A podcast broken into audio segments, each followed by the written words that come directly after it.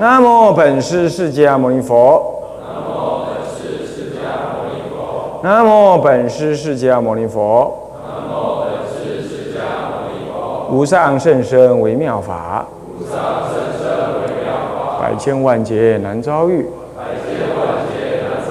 我今见闻得受持。愿解如来真实义。五戒相经略说啊，参公上人，各位比丘，各位呃沙弥，各位居士，各位同学，大家阿弥陀佛。阿弥陀佛。好，请放上。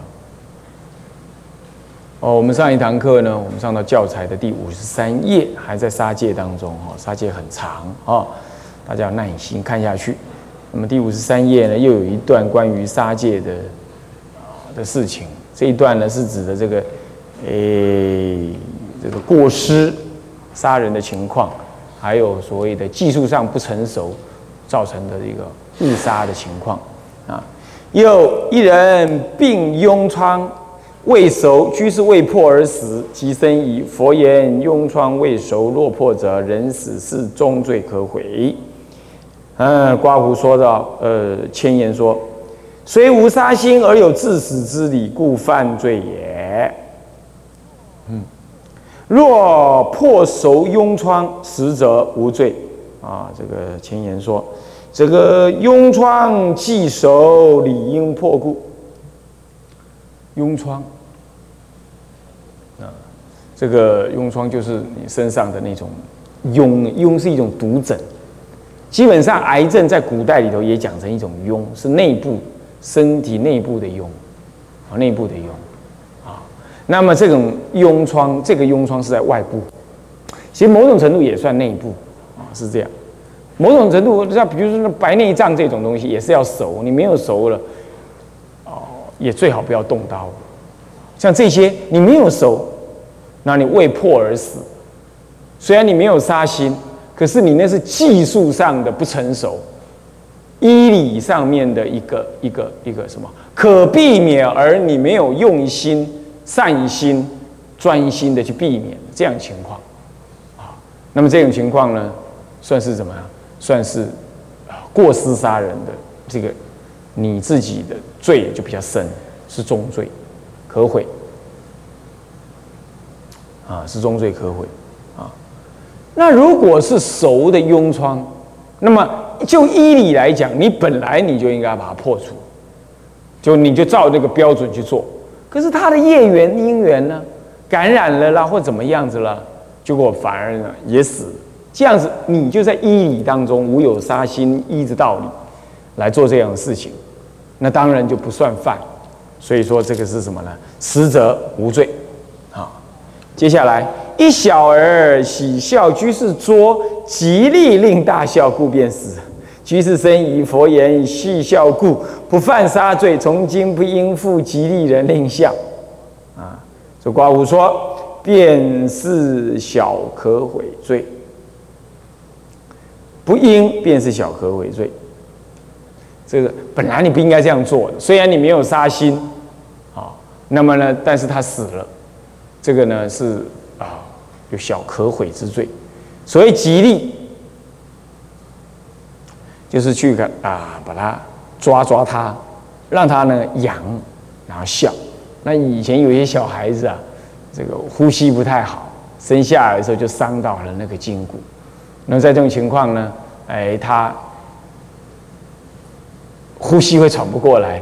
那你又一直给他喵啊，一直抓他，他就一直笑，一直笑，越笑笑笑笑笑，上气不喘不过下去，下就结果就引发了这气喘了，然后气就不顺，而不是啊啊啊死了。就这样死了，啊，所以说老人有病的人，气喘病的人是不能太笑的，哎，笑到后来笑死，啊，是这样，啊，所以不应该这样玩的过头，啊，是这样，所以既然不应，就小可悔罪。那么又一人坐以一自负，居士患言起，世人言勿患我，起便死。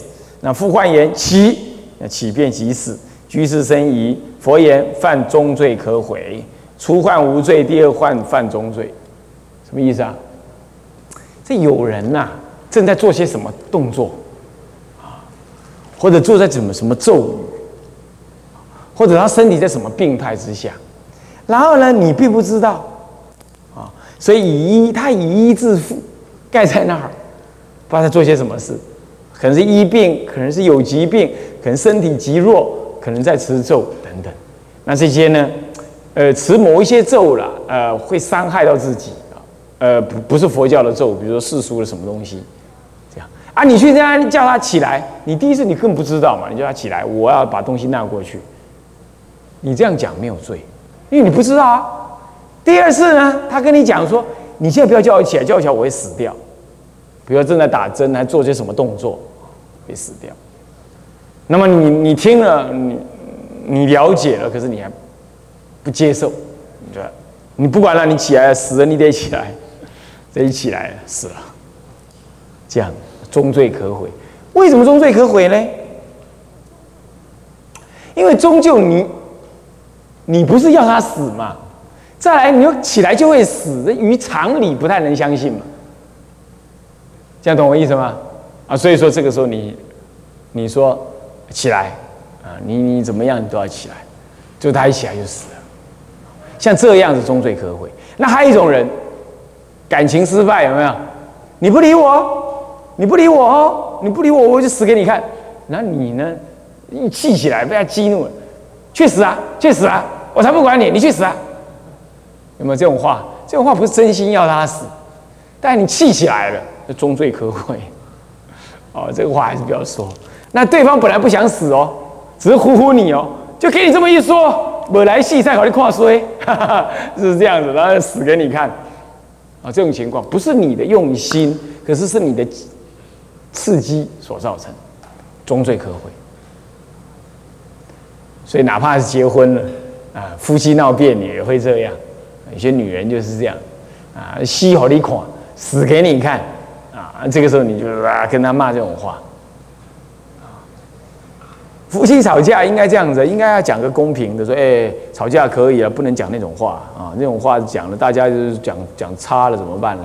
你怎么骂都可以，不要讲死这个事，大家不好受啊。你可以这样讲，大家约定三章啊，这样什么吵都可以啊，就可以这样啊。我最好你是不要做居士的啊。好，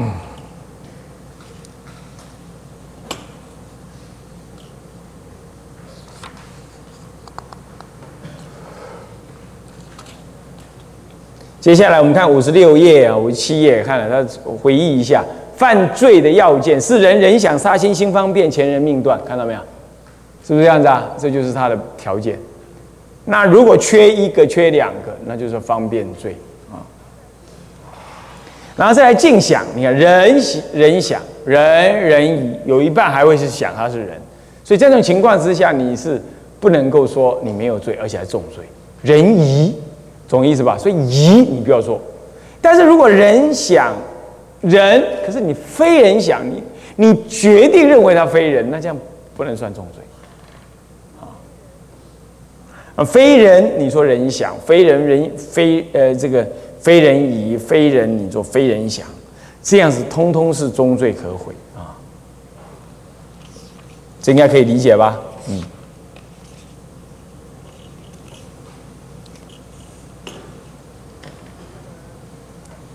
这个丁二哦，这道戒来了。道戒在律上来讲是最难守的，用好几卷。不过一般来讲，道戒，而且道戒难容易犯。那杀人，你说杀人放火，你还得用一番用一番力量。道那是一随便就就会到。生活中处处都会到，处处都会到。有一种情形也很麻烦，你说刷卡不加价，这到底是可不可以？啊，刷卡不加价分两种，一种是他这种店呢，不需要开立发票，他是你知道吗？哈，有一种店居士就知道，做生意的人就知道，有一种店是以每一年他估算你大概收入营业额多少，然后你你也提出证明接受这个事情，他就以每一年。来扣你的钱，是这样子。那也有一种是要开发票的，开发票。那么好，买东西，如果他刷卡不加价，那看他加价加怎么样。有一种刷卡不加价是，他这个店根本就不需要开收据的那种免开收据店。他你你不刷卡，刷卡他都不需要，不需要开立收据。那么他的刷卡加价呢，是因为说，呃，去跟银行请款的时候，银行有个手续费，他要浪费这个手续费百分之三的样子，还多少？那这个时候他转借，他就转借给你居这个使用者，使用者，所以他说刷卡加价。这样子你说那我不刷卡可以，因为那那个无关乎税金的问题啊。那个是跟银行的拆账过程，银行要收手续费，银行把被坦的丢了，是这样。那这样你可以不要刷，你可以不要刷卡付现金。可是有时候他是这样，你如果银行刷卡，他银行要钱，同时还要一个税金，百分之二趴，就合起来五趴，更贵。当这种情况的话，那你就说了，我可以不刷卡，但是我要收据。啊，收据要钱没关系，要钱给。显然他就是怎么样，不开收据，他另外报账，你懂吗？他报那个账，他可以用什么方式报啊？他可以怎么样，少报或怎么样？可是你一收据一开，收入多少固定了，对他来讲的话，不能报假账。这种情况，他就可能一张收据就得要缴多少的税金，他要把这税金转嫁在你身上来，这样懂吗？那这种情况，那你你无妨，哎，开收据要增加钱哦，没关系，你开。你非得开不可，所以一般来讲，我不管你刷不刷卡、加不加价都不管，我一定要收据，而且最好你要勾那个不赠送给什么什么什么什么什么什么呃呃呃什么什么什么植物人呐，呃什么什么创世基金会，你你你不要勾那个，因为勾那个他有开没开你不知道啊，他会说他替你送，你懂意思吗？替你送也要有，也搞不清楚他到底有没有送，因为那个对那个正受正单位来讲，他又不能开收据给你，说我接受你一张收，你一张收，你一张发票，他又不能这样开，所以结果他有没有替你赠送，你根本就不知道，你懂吗？他就可能因此逃漏税。所以像网络上买东西呀，像某一些网络上，他会让你勾说你要不要赠送。呃，替我替你赠送发票啊，他都预计你要，所以你如果不勾，他下面就写一段小字说，你如果没勾，就等于要我替你赠送。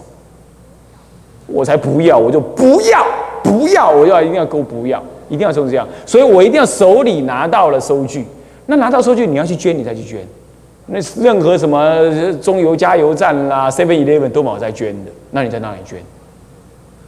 这样懂意思吗？所以我们买东西是务必要收据，但有一种是例外，是它上面就明白写着本店不必开收据，你跟人家要收据，只能要一个什么所谓的那签单而已，那就不是所谓正式的什么发票，懂吗？懂意思吗？这样子你就保证了没有所谓的什么，没有所谓的逃漏关税。可是像我们买那种录影机，哇，非常之贵，假设多少钱？秘密不要讲。很贵。那假设是这样子的话，那我们也要要求他，因为它来源有两种，一种就是 hand carry 进来的，手带进来的，他逃漏了关税；另外一种就是什么呢？另外一种就是他公司货，那我们就只好要求他开收据。我不管你怎么开，可是他开收据了，他还是用 hand carry 进来，那不是我的事了。你懂意思吗？因为我我就你让你走啊，懂吗？还有一种是，你根本不知道他这个是。是 hand carry 进来的，就是就是就是带夹带进来的，那你可不可以买？可以买，买了你才知道你有没有犯戒？没有，完全没有，因为他偷了嘛，他偷完成了之后，你才来跟他买，误属他，他还没有偷完成之前，他是偷国家的，又不是你指使他的。如果你这样讲，哎，这个东西什么价钱？嗯，有两种价钱。一种是没有收据的价钱呢，是这样这样讲；一种是有收据的价钱是这样那样那样。那当然你就知道说有收据的价钱，有收据的价钱我已经跟你讲了。你还搞那个什么水货的话，那你要给我负责，是这样。但现在更可更更厉害的是，公司负责水货，叫做平行输入。那，平行输入再加一个 hand carry，又又更简。平行输入也是扣货物税，什么税？但他又再少一个，他就把它装作自己用，就会拿来卖你。这种情况跟你无关，因为那是他在偷，又不是我在偷，这样你可以买。所以是偷盗界很复杂，很复杂的啊，很复杂。不过这里讲的不多，不让你太复杂，是这样子的啊。那么我们来念念啊：佛告诸比丘，优婆塞以三种取他众物，犯不可悔罪。一者用心，二者用身，三者离本处。这些这讲的很简单了。用心就是有道心呢，等等啦哈，起道心。呃嗯，用心啊，然后呢是他物，他物想啊，是这样，就是用心有三个，是他物，他物想起道心。那么呢，二者用身就是心方便，还有就就是心方便，子午钱啊，是这样，就是用身了。不过这个子午钱应该也算是用心了，啊，应该也算是用心啊，子午钱。那么在第三是离本处。第四缘，第三是离本处，所以真正道界有六缘：是他物、他物想、有道心，呃，有有道心，然后呢，这个子午前，啊，心方便，子午前，然后离本处，心方便就去动了，去偷了，去做人的偷的动作。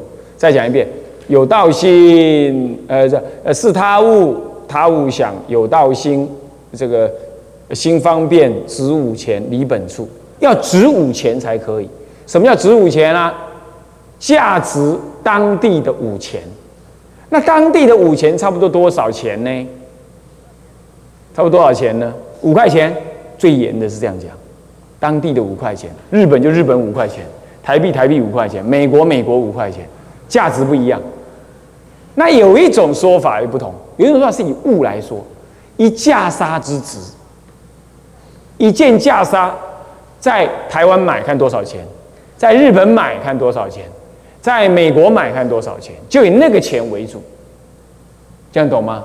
有这种说法，好，那最严的就是就是五块钱，哇，那种很严重啊，是这样啊。那么一般我们可以用一架沙，大概一千多块啊，这样来算啊，是重物。那么举离本处啊，好，我们说用心者是什么呢？发心思维欲为偷盗，就是用心，就是有道心的意思啊。用身者用身分等取他物，就心方便的意思。那他物，他物想啊的意思啊，在离本处者，随物所在，举离于处，就是东西在这儿，你把它这样啊，你把它这样挪一下就算了，挪一下就算了。那有些情况还甚至转一下也算。你比如说，他在远远看哪一样是我的，他来拿。哎，他这里写的名字啊，哦，王大祥啊，写在这里。可是你你你有道心，你不想让他看到，等一下好拿，转过来让他看不到。结果他因此找不到他东西。严格说，在大律上讲，连这样也犯到，不用举一本处，只要转一身，很恐怖哎。啊，有些律上甚至就这样讲，转了一身，让他认不出来他的。下次你好拿了，这其实你已经偷过手了，逃给去啊，是这样。还有啊，如果他在偷人家东西，然后你这边看着，你也不敢讲什么，好，因为你一讲他会摔下来。比如这样，啊，那那偷完了，一转身看到你是出家人，师傅我供养你，你可不可以接受？可不可以接受啊？可不可以啊？可不可以接受啊？基本上可以。因为他偷盗，他偷盗了。再来，他偷你的东西啊，然后你追追追追追追啊追追到后来哈，七十几公斤的身体，八十几公斤追越追越远，越追越远，追到后来啊不追了，算了，你不要了，你已经想不要了。然后隔两天你在菜市场遇到他，他正骑着你的脚踏车偷来的脚踏车，你一看好啊，我等一下把它偷回来。这样，结果你犯道，你懂我意思吗？他没犯了，他就没事了，因为你已经认为你不要了，所以这个时候你再来偷回他的，那你犯道，你可以去告官，你懂意思吗？嗯，然后拿出证明来说这是你的，这可以，但是你又把它偷回来，你以为这样以牙还牙，你没犯罪啊？没有，那是他的了，是这样啊。所以偷是这样犯啊。好，来再来离本处啊，这个讲这里头千言上有讲到啊，自己看了啊，就是说他物他物想，道心心方便子午前。他物他物想，道心心方便，子午钱，然后举离本处。什么是子午钱呢？西域一大钱，指此方十六小钱，五钱就是八十小钱，这是当时古代讲的八十小钱呢，或者叫做八分银子了。现在我们哪知道什么叫八分银子？是不是这样子啊？好，那么我们也可以说啊，以前八分银子能买什么？这也很难讲啊。这随物价波动，物价指数也不一样啊，对不对？所以说最后就是以某样东西固定在那个时代。那个地区值多少就算多少，这样讲比较好讲，啊是这样，所以价差看现在多少钱就多少钱，这样子会比较接受一点。如果说以当地的五块钱，现在五块钱丢在地上没人要啊，你说偷到五块钱那很容易的，是不是啊？啊，那么心方便用身，心方便用管你用什么方便？用嘴巴，用身体，用脚，用手，用手肘。啊，用脚踝，通通算是身身体去偷，啊，是这样。好，这里头啊，讲到这第六十二页啊，有提到那个注解里头有说到，说啊，戒，呃，盗戒呢，以以盗生物罪为最重，生物出家人的东西，所以现在有些人呢，住在庙上面呢，假公公、引公公。啊，吃公用公不用公，自己不用功啊。那吃的是公的，用的是公的，啊，这自己不用功啊，是这样子的情况呢，就有盗生物的嫌疑。到到了大寮里头去，随便拿来就吃，啊，嗯，很，这就盗生物的嫌疑。这也盗生物是四方生物，罪是很轻，罪名很轻，因为你不对他结重罪。可是因为它是四方的生物，对十方贤圣身。乃至凡夫身通通结罪，哇，没救，没救，是这样。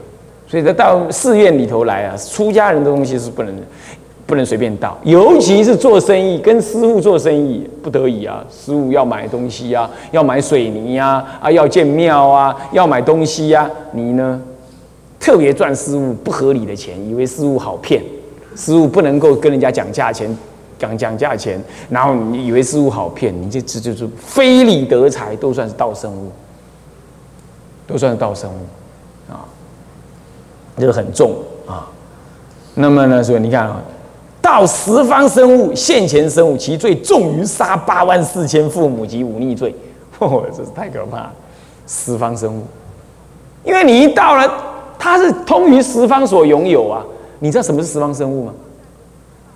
放在大放在那个大寮里头啊，那个还没有还没有打板，还没有打板，那还没有煮的那些东西，还不打算煮的那些米食，就十方生物。那什么叫现前生物啊？就打板来了，拿到眼前来，听到板的人都能来吃，这现前生。还一种就是。